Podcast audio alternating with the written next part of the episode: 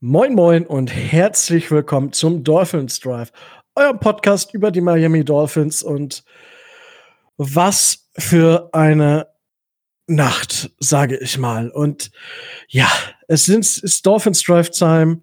Es ist, ja, es ist quasi Freitag, Samstag, ich weiß gar nicht, welcher Tag heute ist. Shit, egal. Äh, das heißt auf jeden Fall, ich mache das nicht alleine, das will ich sagen. Tobi, schönen guten Morgen. Schönen guten Morgen. Ah, du klingst super ausgeruht, das freut mich. Und Micho, schönen guten Morgen. Morgen. So, die Miami Dolphins haben tatsächlich dreimal in der ersten Runde gepickt. An fünf Tua Tagovailoa, an 18 Austin Jackson und mit einem Backtrade an 30 Noah Igbinogene. Das sind unsere drei Picks und wir gehen jetzt zuerst in unsere Picks rein, bewerten unsere Picks, sagen, was wir dazu denken und gehen dann in die komplette erste Runde. Was heißt, wir gucken, wer sind so die Gewinner, Verlierer, was hat uns gefallen, was hat uns nicht gefallen und ja, werden uns wundern, warum es bei den Chargers nicht mehr als zwölf Fans gibt. Aber gut, äh, das sei dann später noch Thema. So, Jungs, seid ihr auch so fertig, so mit dem Nerven ein bisschen auch am Ende, so wie ich. Micho? Ja, also ich bin eigentlich ganz tiefenentspannt. Das freut mich. Ich, ich habe so das, ich hab's, hab, ich hab's ganz ruhig entspannt gucken können und äh, ja, aufregen kann ich mich ja jetzt immer noch oder auch freuen. Das habe ich mir extra für den Dolphins Drive aufgespart. Oh yeah, oh yeah. Tobi, du, wie geht's hier so? Ja, geht. Nicht, ja. nicht, nicht ganz fit und nicht ganz wach mehr, aber ansonsten Du, ich habe okay. gut Energy getrunken, also ich merke das gerade, das, das hittet gerade noch nach. ja, also, es gab äh, millionenfach Smokescreens, dass die Dolphins an drei, an fünf, an zwei, an vier, an fünf. Wir sind an fünf geblieben. Nach Borrow Young, Okuda Thomas fiel uns Tua Tagovailoa Quarterback von Alabama in den Shows oder eben nicht. Micho, du ja. wolltest ja an der Position eigentlich mit Jedrick Wills gehen, der sehr, sehr lange an Bord war, muss man sagen. Da kommen wir wahrscheinlich gleich auch noch zu. Deine Einschätzung zu Pick Nummer 5, Tua Tagovailoa? Grundsätzlich, ähm, jeder, der den Dolphins hört, weiß, dass ich kein großer Tour-Fan bin. Ähm, jetzt haben wir den Quarterback. Die Gründe, warum ich kein Tour-Fan bin, sind egal jetzt. Das ist alles Schall und Rauch. Wir haben ihn jetzt und damit müssen wir leben und damit kriegt er auch meine Unterstützung. Das ist keine Frage. Ähm, was ich nur noch zu bedenken gebe, ist, wenn man den gesamten Draft bewertet dann sollte man an der Stelle halt auch viel mit einbeziehen. Und was mir halt als erstes in den Sinn kam, war, das war's für Josh Rosen dabei dann, das, ja. das macht keinen Sinn mehr mit Josh Rosen. Und damit war Tour teurer.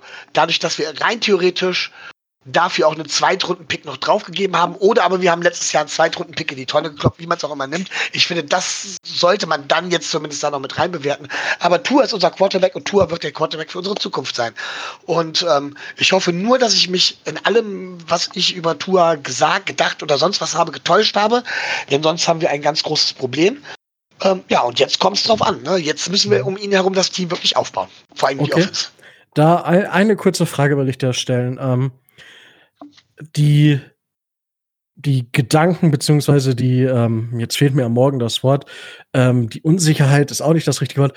Das, was du bei Tour jetzt, äh, wo du dir Sorgen machst, ähm, ist es rein gesundheitlich oder aber auch sportlich? Also ich will jetzt nicht also beides. Es ist ganz klar auch sportlicher. Gut. Also ich sag, ich sag, Tua ähm, in Alabama hat zum Beispiel nie wirklich schwierige Spiele gehabt. Er hat zum Beispiel nie wirklich vernünftig das Feld lesen müssen. Unter Pressure hat er durchaus gezeigt, dass unter Pressure relativ kopflos reagieren kann. Er hat das Upside, keine Frage. Er kann, das Potenzial ist da. Er kann sich dazu entwickeln. Und darauf müssen wir jetzt einfach setzen. Oder ja. ich zumindest. Ja, wir sitzen ja quasi alle im selben. Ja, aber ihr glaubt ja, dass, er kann, äh, dass, dass, dass, er vielleicht sogar schon mehr Potenzial hat und ich muss jetzt darauf setzen, dass er dass das Potenzial dementsprechend auch, dementsprechend auch ausübt. Hoffen wir es. Gut, Tobi, was sagst du zum Pick Nummer 5?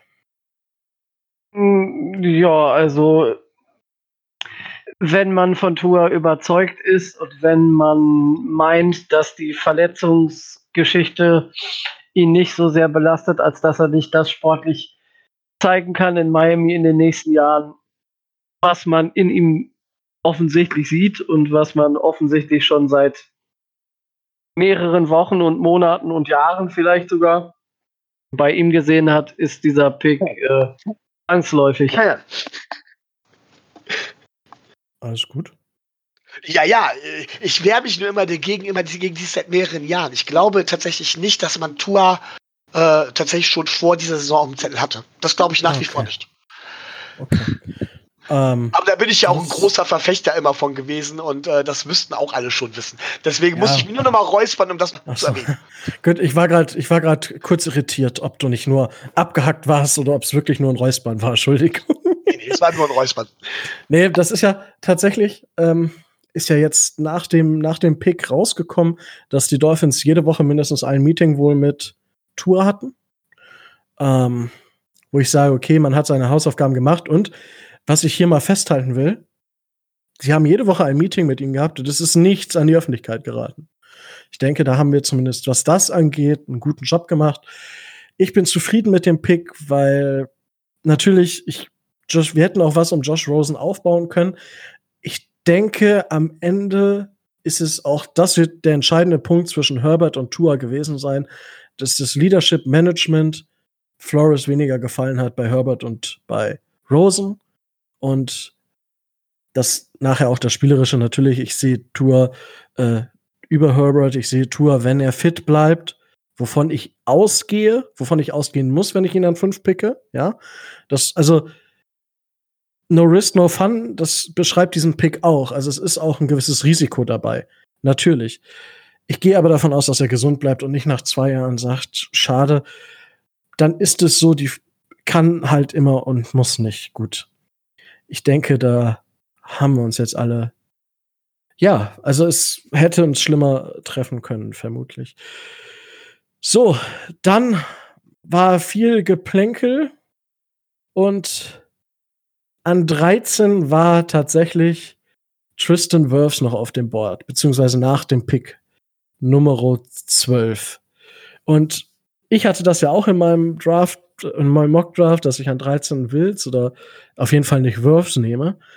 Und hier habe ich mir die Frage gestellt und waren wir nicht mutig genug oder haben wir nicht genug geboten für den Pick 13 oder waren die 49ers? Das wundert mich waren die 49ers wirklich so schissig, dass sie geglaubt haben, am 18 ist Javon Kinlaw nicht mehr da. Ähm, weil das scheint ja wirklich deren Target Nummer 1 gewesen zu sein und kein Wide Receiver. Micho, was sagst du dazu und unser Pick war Austin Jackson? Deine Meinung dann dazu auch gerne. Also, also erstmal habe ich jetzt nicht, ähm, ich meine, die 49ers haben ja runtergetradet. Das heißt, von wegen denen war es eigentlich relativ egal. Ich glaube tatsächlich, dass ähm, ähm, wir gar nicht hoch wollten. Okay. Weil wir unsere Picks da erstmal beisammen haben wollten. Zuerst habe ich auch gedacht, von wegen, ja, okay. Und ich glaube, die 49ers haben Tampa einfach Angst gemacht. Und haben gesagt, okay, dann komm hoch und haben Angst gemacht mit zum Beispiel, dass wir halt eben hoch wollen. Und deswegen ist Tampa halt eben hoch. Und äh, den 49ers war das relativ egal, einfach weil die gesagt haben, ja, nö, ich gehe dann wir gehen dann einfach runter und, ähm, und holen Kindler. Spannender fand ich bei den 49ern nachher was anderes, aber ähm, da an der Stelle glaube ich tatsächlich, das war ein guter, sehr guter Move von den 49ers, einfach um den, um den, äh, ja, um, um, noch, um noch zusätzliche Picks abzugreifen. Was Austin Jackson angeht, zuallererst einmal, Austin Jackson ist einer der Top, ich sag jetzt mal, acht Tackles und wenn ich das richtig im Kopf habe, sind sieben O-Liner gegangen. War sieben oder acht, ich weiß es gar nicht mehr genau. Ich glaube, sieben, sieben O-Liner sind im Draft gegangen. Und Austin Jackson war mit Sicherheit dabei. Ähm, was mich wundert, ist Josh Jones, der, der bei mir tatsächlich relativ hoch war. Ähm, der ist in der ersten Runde gar nicht gegangen. Hat mich sehr gewundert. Und den hätte ich an der Stelle lieber gesehen. Ich hatte, hätte Austin Jackson irgendwo Anfang bis Mitte zweite Runde gesehen.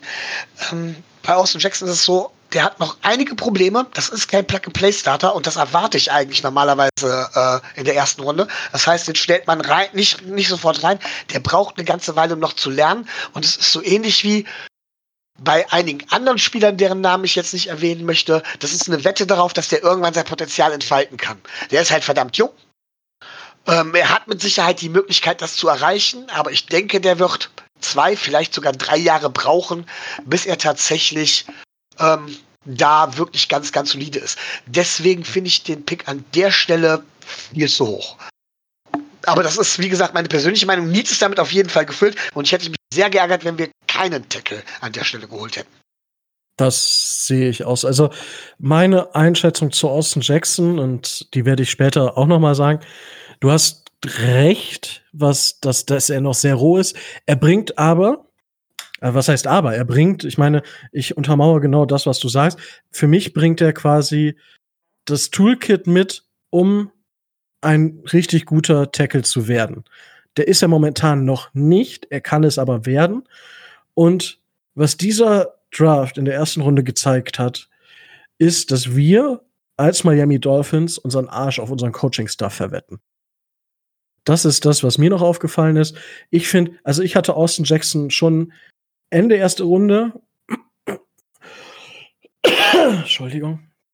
Ich hatte ihn Ende erste Runde. Und gut, Josh Jones, hast du auch angesprochen, ist gedroppt. Ist da was im Hintergrund? Weil ich hatte Austin Jackson und Josh Jones. Ich hatte Josh Jones schon ein bisschen höher als Austin Jackson, aber nicht viel. Und dann ist Isaiah Wilson noch vor Josh Jones gegangen. Das fand ich ziemlich überraschend.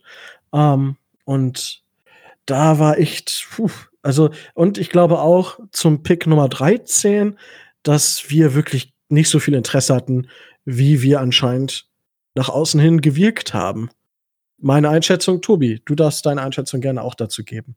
Ja, ich gehe davon aus, dass wir an 13 schon wussten, dass wir an 18 äh, Austin Jackson nehmen würden, dass er ein, äh, ein Wunschpick äh, unseres Coaching-Staff äh, ist und äh, auch sein wird, dass man gewisse Dinge in ihm sieht, was er ähm, für die Mannschaft erreichen kann, erreichen soll und äh, dass wir dann da überhaupt kein Interesse hatten, ähm, in irgendeiner Art und Weise uns da in irgendwelche Trade Talks zu begeben.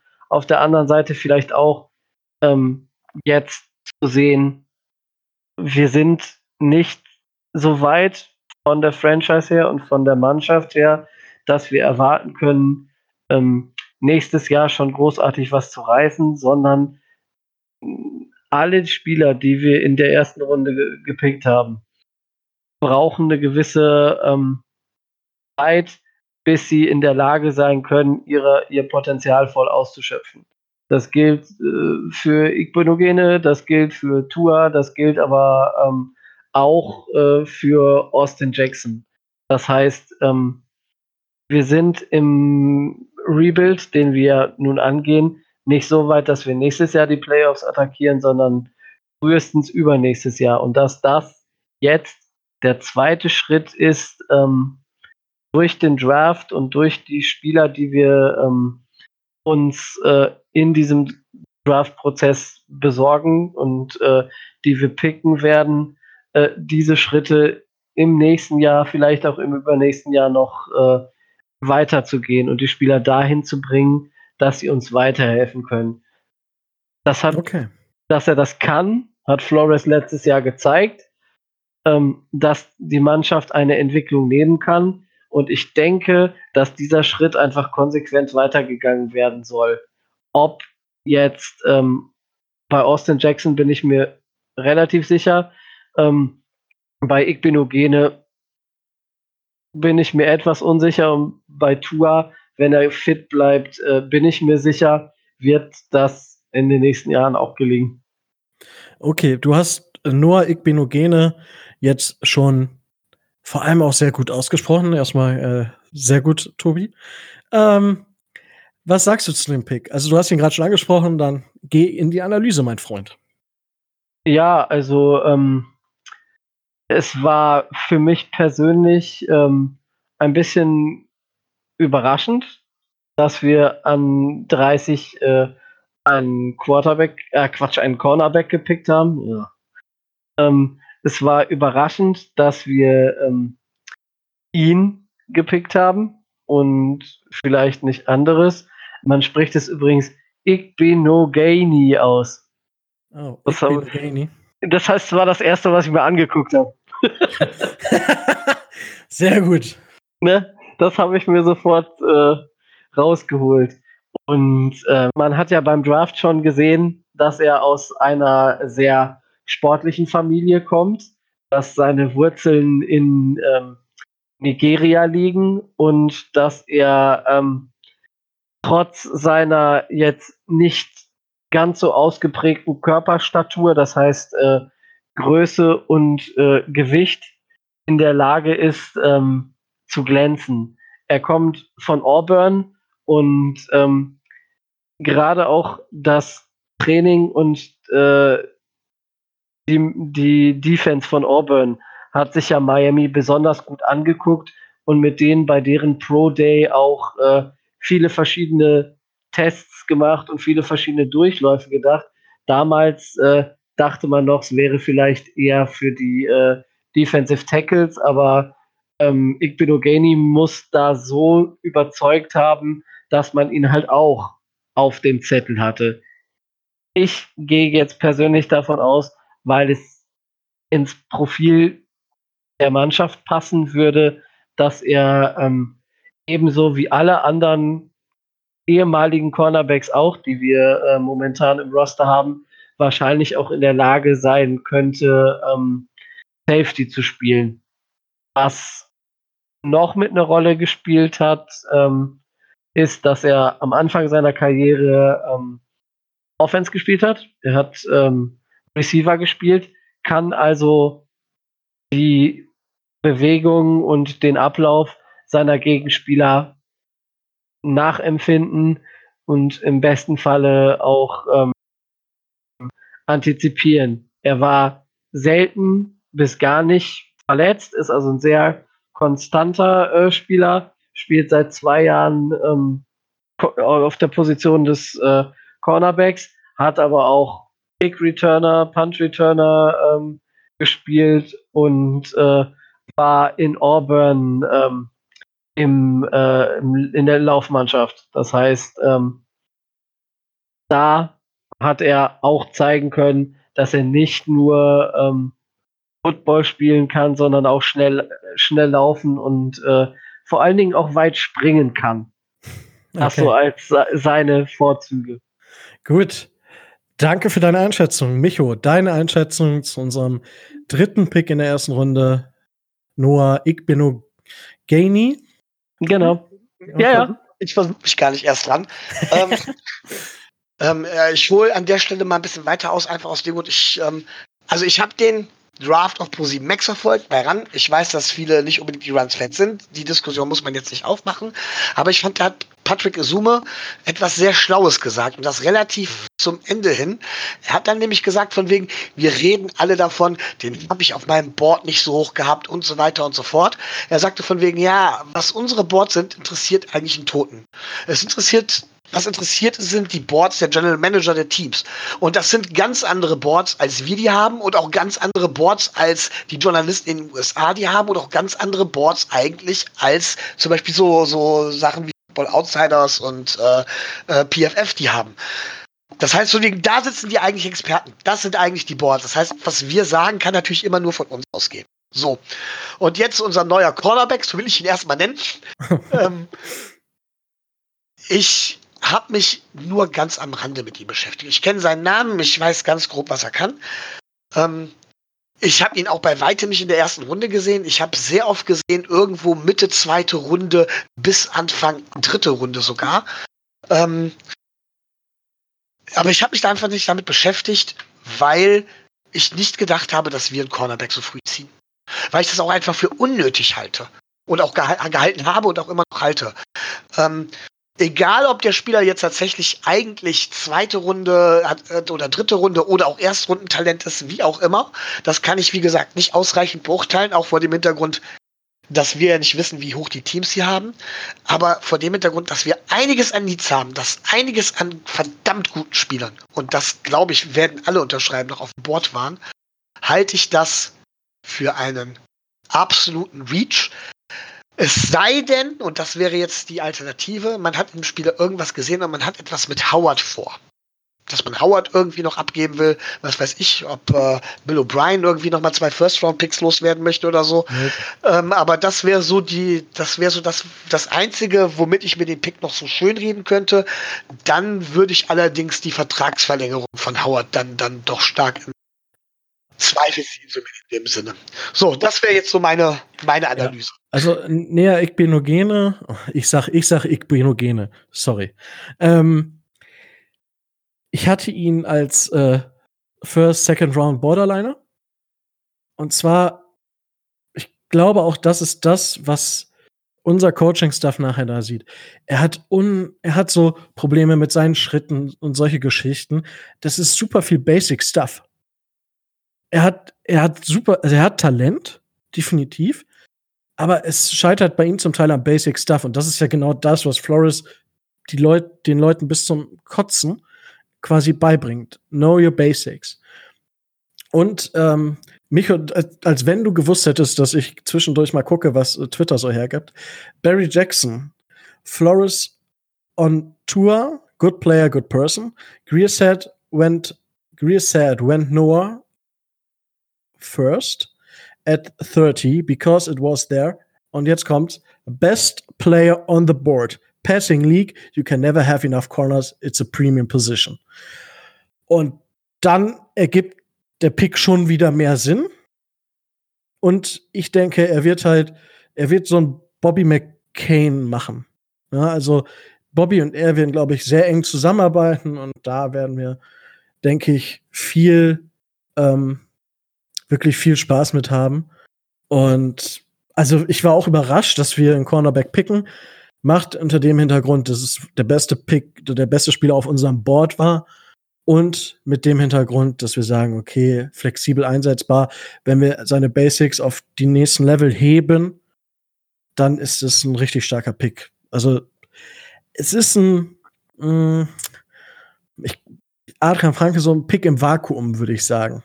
So ein bisschen. So fühlt sich's an. So keiner kann so richtig was damit anfangen. Oder geht's nur mir damit? Also irgendwie ist ja auch das, was, was von euch so ein bisschen kommt. Ja, also ich sag ganz klar, das Talent kann ich einfach nicht einschätzen, ganz einfach, weil ich ja. nicht damit gerechnet habe. Ich, da habe ich halt tatsächlich, ich habe kein Tape gesehen. Ich habe mir halt verschiedenste Sachen durchgelesen und da fiel sein Name immer wieder und ich sah halt auch, wie er teilweise spät fiel.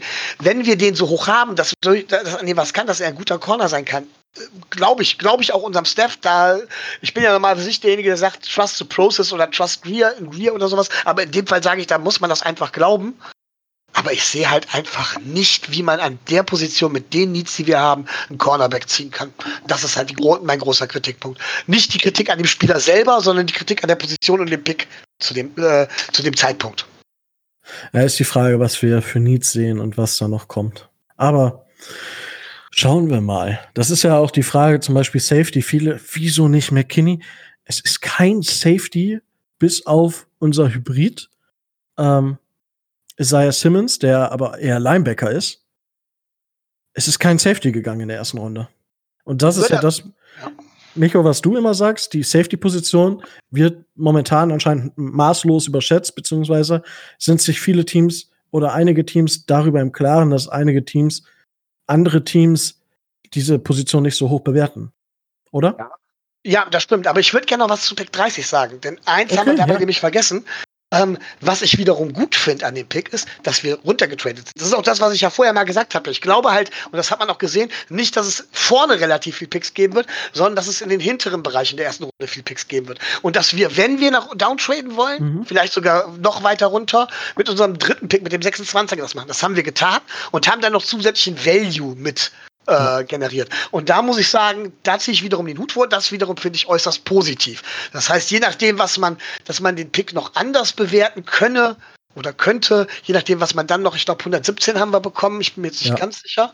Nee. Ähm, 136, glaube ich. 136. 117, 117 war der Pick, den die äh, Bugs den ja, 49ers gegeben stimmt, haben. Stimmt, 136. Äh, Trotz allem bleibt natürlich die Kritik daran bestehen. Das wollte ich dazu ja. noch sagen. Und wie gesagt, ich hätte, ich hätte an der Stelle tatsächlich gefeiert und äh, deutlich, deutlich, deutlich besser gesehen, wenn wir da McKinney oder Delpit genommen hätten.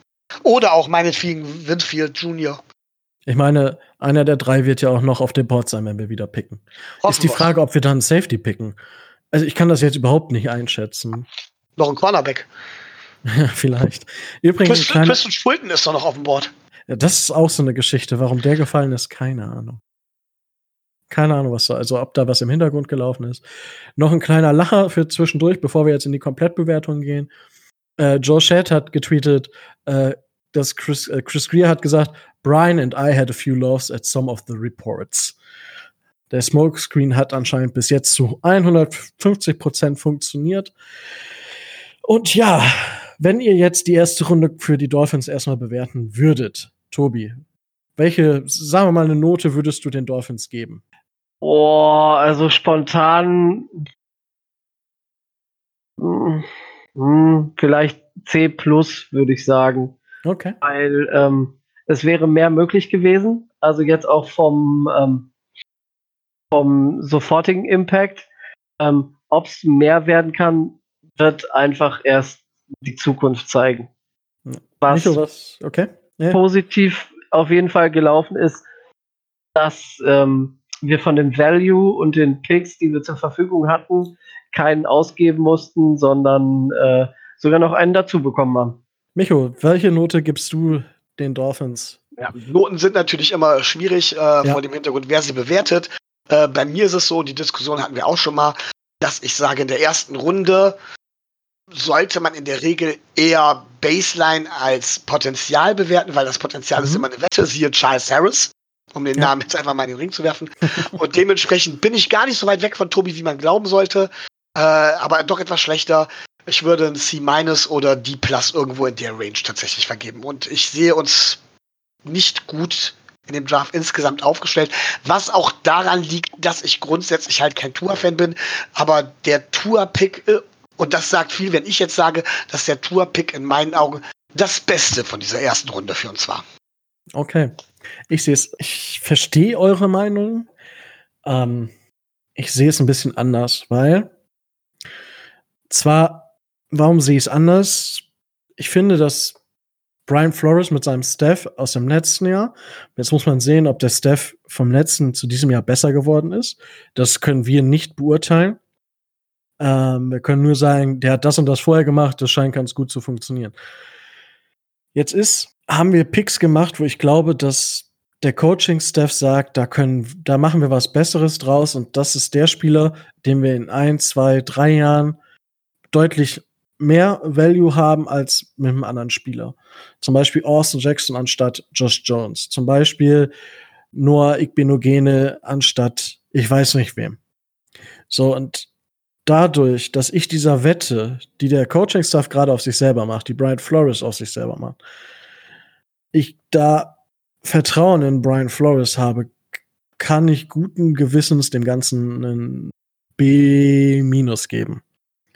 Einfach hi- hinter, dass ich genau sage, okay, ähm, ich gehe nicht direkt nach dem aktuellen Stand, sondern ich bewerte von, versuche das noch mit reinzuziehen, was unser Coaching-Staff meint, was er kann.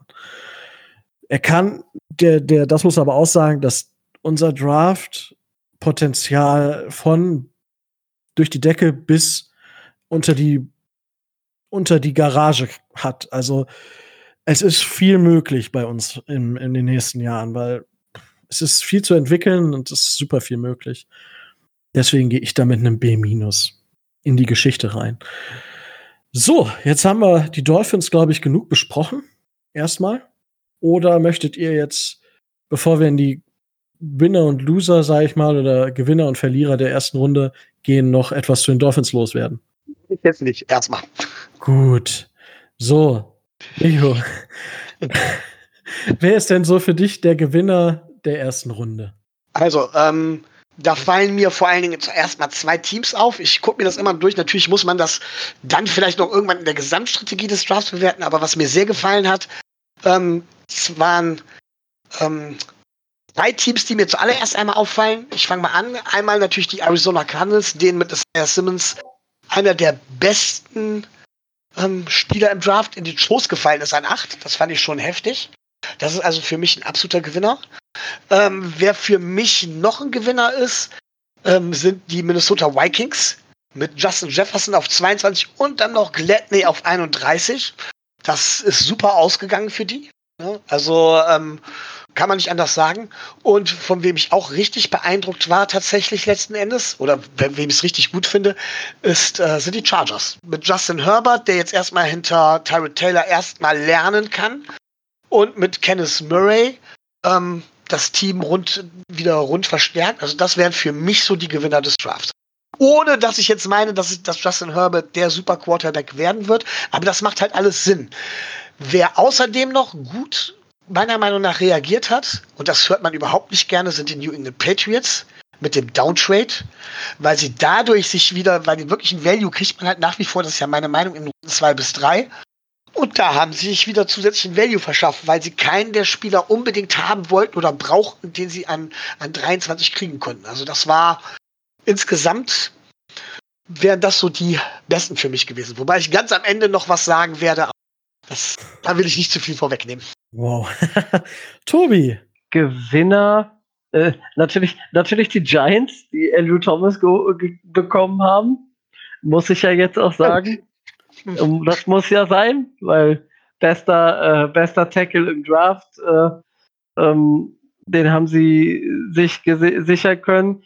Gewinner für mich aber auch ähm, Jacksonville, die ähm, mit Chesson und äh, CJ Henderson an 20 beziehungsweise an 9 äh, einen guten Job gemacht haben. Gewinner auf jeden Fall ähm, die 49ers, die ähm, durch den Downtrade von 13 auf 14 trotzdem noch mit Kinlaw gehen konnten und ähm, mit, dem, mit dem zweiten Pick, den sie äh, gemacht haben, mit Brandon Ayuk, äh, einen aus der starken Wide Receiver Klasse äh, sich trotzdem noch sichern konnten. Also die drei würde ich ähm, da als deutliche ähm, Gewinner sehen. Meine Gewinner der ersten Runde, ich ähm, muss da Micho recht geben, was die Vikings angeht. Das ist, puh, du, die haben das Board genau richtig gespielt.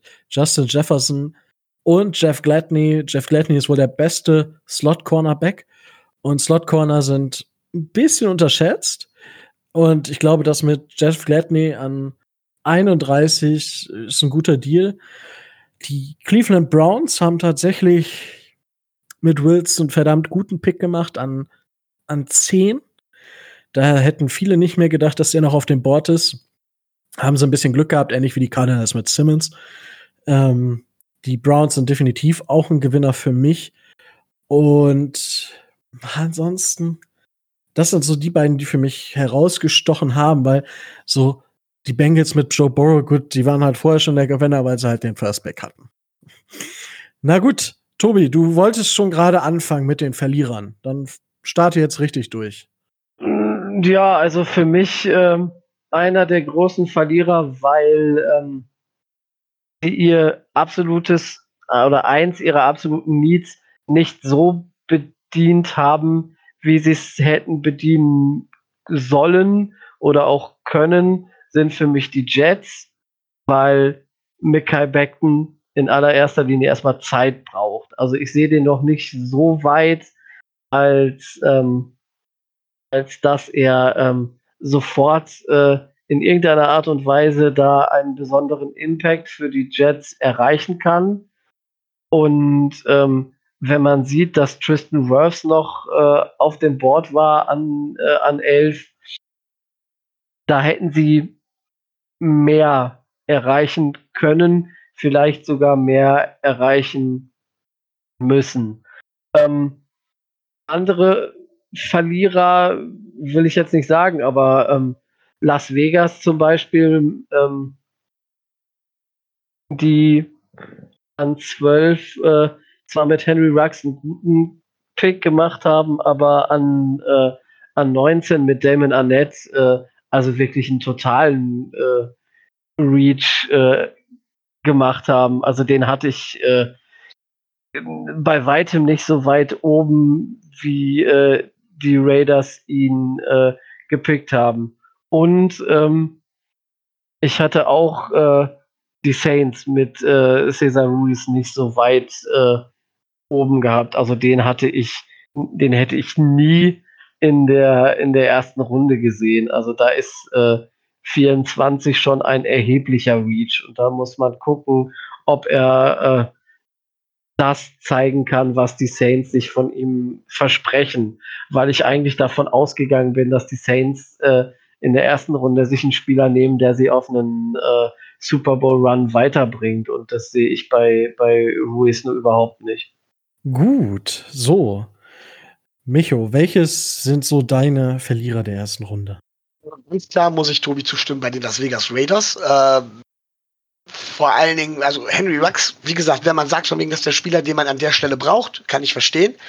Aber äh, Damon Arnett, ich habe ja vorhin gesagt, dass ich mich mit Cornerbacks nicht so beschäftigt habe, weil ich die ja nicht bei den Dolphins gesehen habe. Ähm, den Namen Damon Arnett habe ich zum ersten Mal gehört. Lass mich überlegen, äh, es wird so heute Morgen gegen 4 Uhr gewesen sein. Ähm, vorher habe ich den Namen noch nie gehört. Ich kann zu diesem Spieler überhaupt nichts sagen und ich glaube, das geht vielen so. Und ich glaube, dass der Spieler auch locker wesentlich später noch da gewesen wäre. Dementsprechend ist das für mich einmal ein Verlierer, ganz klar. Ähm, ich habe gesagt, schon gesagt, dass in meinen Augen tatsächlich wir irgendwo auch Verlierer sind. Das ja. Und äh, wenn ich Tobi schon zustimme, dann muss ich Tobi auch über widersprechen. Für mich sind die 49ers ein denn äh, klar, sie konnten zwar clever runtertraden, um Javen Kinlaw zu holen, was auch vollkommen okay ist und auch passt, aber sie haben das wieder abgegeben, um hochzukommen und ein 25 Brentner Ayuk zu holen. Ähm, mit keinem anderen, der irgendwie, und das hätte ich jetzt auch gesagt, der äh, unbedingt der einen Wide Receiver braucht. Und selbst wenn man sagt von wegen, ich meine, es sind ja noch trotzdem noch immer so Wide Receiver wie Visca Chanor und ähm, Denzel Mims immer noch auf dem Board. Also haben sie im Prinzip, war der komplette Trade umso äh, für umsonst, um es mal so zu sagen. Und wenn ich an den Frank Höhle denke, der auch beim Fanclub Mockdraft da war, der verzweifelt gesagt hat, wir haben so wenig Picks, wir brauchen verdammt nochmal mehr Picks. Dann war das nämlich ein schlechter Move. So, und der letzte, den ich vielleicht noch als Verlierer dazu erwähnen möchte, ist, ähm, sind, die, sind die Seahawks. Auch da, auch Linebacker habe ich mich nicht so intensiv mit Ähm, auch da habe ich den Namen Jordan Brooks zwar schon mal gehört gehabt, aber bei weitem nicht da oben. Ich gehe davon aus, dass die Seahawks einfach keinen Trade-Partner gefunden haben, um down zu traden, aber auch da verstehe ich nicht, warum sie zum Beispiel nicht mit einem McKinney auf dem Board oder sowas da noch zugreifen, gerade bei der Tradition der Legion of Boom. Ich hatte zuerst noch einen anderen Verlierer, und zwar ganz blöd gesagt äh, Green Bay, weil die Jordan Love geholt haben, obwohl sie noch einen Aaron, funktionierenden Aaron Rodgers haben. Und wer sich so ein bisschen, wer das so ein bisschen verfolgt, der weiß, der weiß, dass Aaron Rodgers richtig, richtig angepisst sein wird und richtig rumzicken wird. Und äh, entweder, entweder Jordan Love wird es, in, in, so nach dem Motto in zwei Jahren, oder man hat einfach nur Unruhe und verbaut sich alles und hat einen Erstrundenpick in den Sand gesetzt. Aber jetzt im Nachhinein betrachtet, habe ich sogar überlegt, ob ich sie nicht sogar nehmen soll, weil Jordan Love braucht halt Zeit. Und zwar nicht nur ein Jahr. Und man hat einen Aaron Rodgers und das hat man damals schon mit Brad Favre gemacht und man kann es schaffen, einen reibungslosen Übergang zu schaffen. Von, von einem Franchise-Quarterback zum nächsten. Und damit wäre Green Bay eine Franchise, die es geschafft hätte, wirklich äh, drei Franchise-Quarterbacks nahtlos ineinander übergehen zu lassen. Korrekt. Da man die sowohl in die eine als auch in die andere Richtung nehmen kann, habe ich es jetzt wieder zu den Gewinnern oder Verlierern genommen. Aber erwähnen wollte ich das zumindest mal, dass man es in beiden Richtungen auch sieht. Ja. Nee, da bin ich, da bin ich bei dir. Das erinnerte total irgendwie an den Pick damals von, ähm, von Aaron Rodgers. Und es ist. Ähm, Ganz 20. kurz. Es, es, findet keiner schön, wenn man ihr sagt, pass mal auf, Junge, du bist alt. Ja. Und genau das hat man Aaron Rodgers damit. Ja, gut, aber er hat auch in 2021 sein Potential out. Also es ist, der Teppich ist ausgerollt, sage ich mal. Und dann darf man gespannt sein, ob Aaron Rodgers sagt für mich nur Green Bay oder er macht den Brad Favre und geht nochmal woanders hin. So. Meine Verlierer sind, also, ich meine, ihr wisst ja alle, Beckton ist, da bin ich Fan von. Nur müssen die Jets jetzt gewinnen. Adam Gaze hat keine zwei Jahre mehr bei den Jets. Wenn er jetzt nicht gewinnt, dann gewinnt er nicht mehr mit den Jets. Und da hätte ich, glaube ich, Wirfs über Beckton genommen. weil ich glaube, Beckton ist nicht direkt Plug and Play. Beziehungsweise den kannst du halt hinstellen, aber Wirfs ist wahrscheinlich vom Value momentan deutlich besser. Und das ist so ein bisschen, hm, aber nicht direkt Verlierer, weil sie haben die Offensive Line verstärkt. So, dann die Seahawks. Ich habe schon scherzhafterweise gesagt, man muss den Seahawks nachsehen, dass sie normalerweise nicht in der ersten Runde picken und sie sich eigentlich nur mit der Zweitrunden, mit Zweitrunden-Picks beschäftigt haben. Ist in meiner Ansicht nach auch so ein bisschen Reach. Und die Saints mit Ruiz, das dachte ich ja so, puh, interessant. Krass, hätte ich nicht gedacht, dass der so früh geht. Und ja, bei dem, ihr habt mir quasi jetzt alles, was ich sagen wollte, so ein bisschen weggenommen. Die 49ers, ich habe nicht verstanden, warum sie da wieder hochgehen. Sorry. Ähm, die brauchten die Picks und man dachte, cleverer, cleverer Move für Kindler noch was mitzunehmen und dann ballern die den und noch einen Pick oben drauf und wieder hoch und du so, was, was ist da passiert? So, das sind so meine, meine Verlierer, die Raiders mit Annette habt ihr auch erwähnt. Ja, ich glaube, es gibt sonst keinen großartigen, wirklichen Verlierer. Von daher. Doch, doch uns. Also damit meine ich nicht ja. die Miami Dolphins, sondern den Dolphins Drive. Weil wir haben, ich glaube, wir haben fast komplett daneben gelegen mit all unseren Predictions. Ähm, ich habe Tour an 5. Und wir haben, ja, wir haben alle ein gemeinsam, wirklich einen gemeinsamen Nenner gehabt. Und das ja. war Clyde Edwards, Edwards Hilaire. Ja. Und das wow. war's dann wohl. Der, der Standard ja. zum Schluss, man war wieder wach. Was ist da passiert? Ey, wow. Alle noch vor dem Draft, das ist der unterschätzteste Running Back und wow, wieso ist der nicht so weit oben? Und zack, erster Running Back vom Board an 32. Wow. Hätte ich nie im Leben mit gerechnet. Aber so ist das, ne? Wenn, ich denke, das wird ähnlich gewesen sein. So, er war der Höchste auf dem Board der, der Chiefs. Let's go for it. Und das, ja, jetzt würde ich sagen, haben wir schon viel gesprochen. Was erwartet ihr morgen von den Dolphins? Irgendwas Besonderes, Tobi? Running Back und Safety. Okay.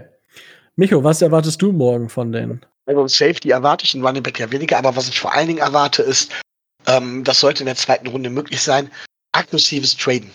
Und zwar rauf und runter, um Picks in den entscheidenden, äh, äh, dann vielleicht noch in der dritten Runde zu generieren und zu einem späteren Punkt, um dementsprechend Value mitzunehmen. Und auf jeden Fall Safety. Ja, das ist. Äh, ich glaube Frage. auch, ich glaube auch, dass wir an 39 bleiben, weil ich glaube, davor sind jetzt nicht so die Teams, die unbedingt Safety needy sind, sondern vielleicht auch eher einen der Running Backs nehmen, weil das ist jetzt klar für mich. Der Hype der Running Backs fängt jetzt an. Ich glaube, dass äh, bis, bis uns, bis zu uns vielleicht zwei Running Backs gehen. Könnte ich mir durchaus vorstellen. Und Safety wäre ich auch super mit äh, zufrieden. Ich könnte mir noch Edge vorstellen. Oder halt noch, noch ein Guard. Das sind so die beiden Sachen, wo ich sage, okay, ich wäre aber auch mit zwei Safeties zufrieden. Wobei, das würde mich dann wieder irritieren, wieso wir dann nur Igbinogene gedraftet haben. Das wäre dann irritierend. Aber wie gesagt, ich, ich setze mein Geld auf Brian Flores.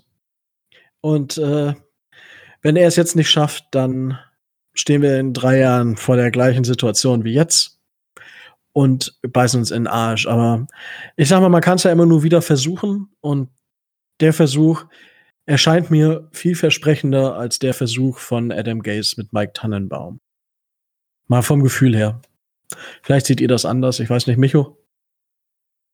Boah, ja, wie gesagt, ähm, es ist halt eine Wette und ich gehe eigentlich immer mit einer höheren Baseline. Da haben sich Gaze und Tannenbaum aber auch nicht gerade äh, mit Ruhm bekleckert. Ich bringe immer wieder mein Lieblingsbeispiel, Charles Harris.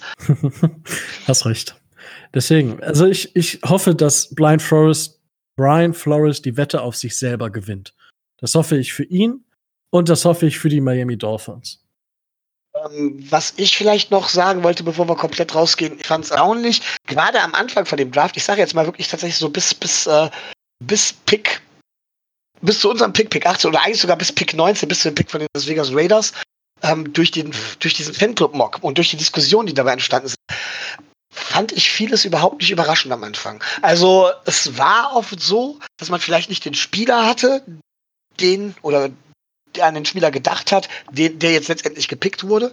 Aber wie das Board da gefallen ist und wer welche Position gepickt hat, fand ich schon relativ klar und mhm. auch nachvollziehbar. Das heißt, der Draft war gar nicht so wild, wie es erwartet wurde. Und auch im späteren Verlauf war es, da waren relativ wenig überraschende Picks bei. Pick 30 zum Beispiel, Pick 24 war überraschend, ähm, dass, dass die Chargers nochmal hochgekommen sind. Das sind so Dinge, die noch überraschend waren. Aber letzten Endes ähm, hab, zeigt das immer wieder, dass wir selbst halt vielleicht unsere eigenen Franchise-Ahnung haben. Aber bei den anderen, vielleicht, ne, wir von mhm. unserer anscheinend nicht ganz so, aber bei den, äh, aber bei den anderen, da, da, das ist, das ist Raten. Das ist fast reines Raten. Ja. Und ähm, ich glaube, ich würde mich im nächsten Jahr komplett bei den Mocks rausziehen und mich eigentlich nur auf diese, auf diese äh, Fanclub-Mock oder sowas verlassen. Einfach weil äh, der Rest ist, da kann ich auch Lotto spielen, wie gesagt. Das ist, äh, ja. Ne? Das, da dann versuch das doch mal. Aber es war, es war halt, wie gesagt, es war vieles halt einfach nicht überraschend. Es war vieles einfach, ähm, ähm, ja, sinnvoll, nachvollziehbar und erwartbar vor allen Dingen. Ja. Wundervoll. Dann erwarten wir in der kommenden Nacht Runde 2 und Runde 3. Ich bin aufgeregt und ich freue mich auf die, ich freue mich auf die beiden Runden. So, habt ihr noch was, was ihr loswerden wollt? Ähm, ja, hattet ihr eigentlich erwartet, wie viele Trades waren es jetzt? Drei, glaube ich, insgesamt? Hattet ihr so wenig Trades erwartet? Ähm, ich hatte mit ein bisschen mehr gerechnet. Ähm, ich hatte es aber auch nicht so wild erwartet, jetzt alle irgendwie in den letzten zwei Tagen die, die Sache viel heißer gemacht haben, als sie eigentlich war. Ich habe schon mit mehr gerechnet, aber jetzt auch nicht mit zehn Trades oder so. So, so sechs hätte ich schon, sieben, aber mehr auf gar keinen Fall. Aber mal ganz ehrlich, im Prinzip haben Tampa und 49ers haben die Plätze getauscht. Den Trade kann man fast schon vernachlässigen.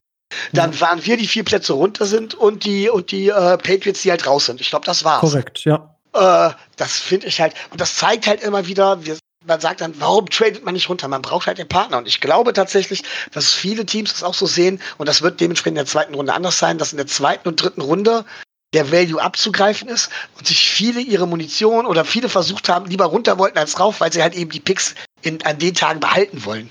Ja. Das, du, da bin ich komplett bei dir. Ne? Also das ist vielleicht noch das, was ich, äh, was ich äh, für morgen oder für heute Nacht dementsprechend erwarte. Ja. Das heißt, dass es da wesentlich mehr darum geht, mit den Picks den entsprechenden Value zu generieren. Korrekt. Wunderbar. Gut, es hat mir wieder Spaß gemacht. Die halbe Stunde haben wir wieder gut eingehalten, die wir einhalten wollten. Aber mit drei First-Round-Picks, da kann man noch nicht nur eine halbe Stunde füllen. Es hat mir wieder viel Spaß gemacht. Danke an euch beiden. Danke, Micho. Danke, Tobi. Jo. Jetzt allen eine schöne Nacht oder ja. einen schönen Tagesschlaf. Den wünsche ich auch. Stay tuned and fins up. Gute Nacht.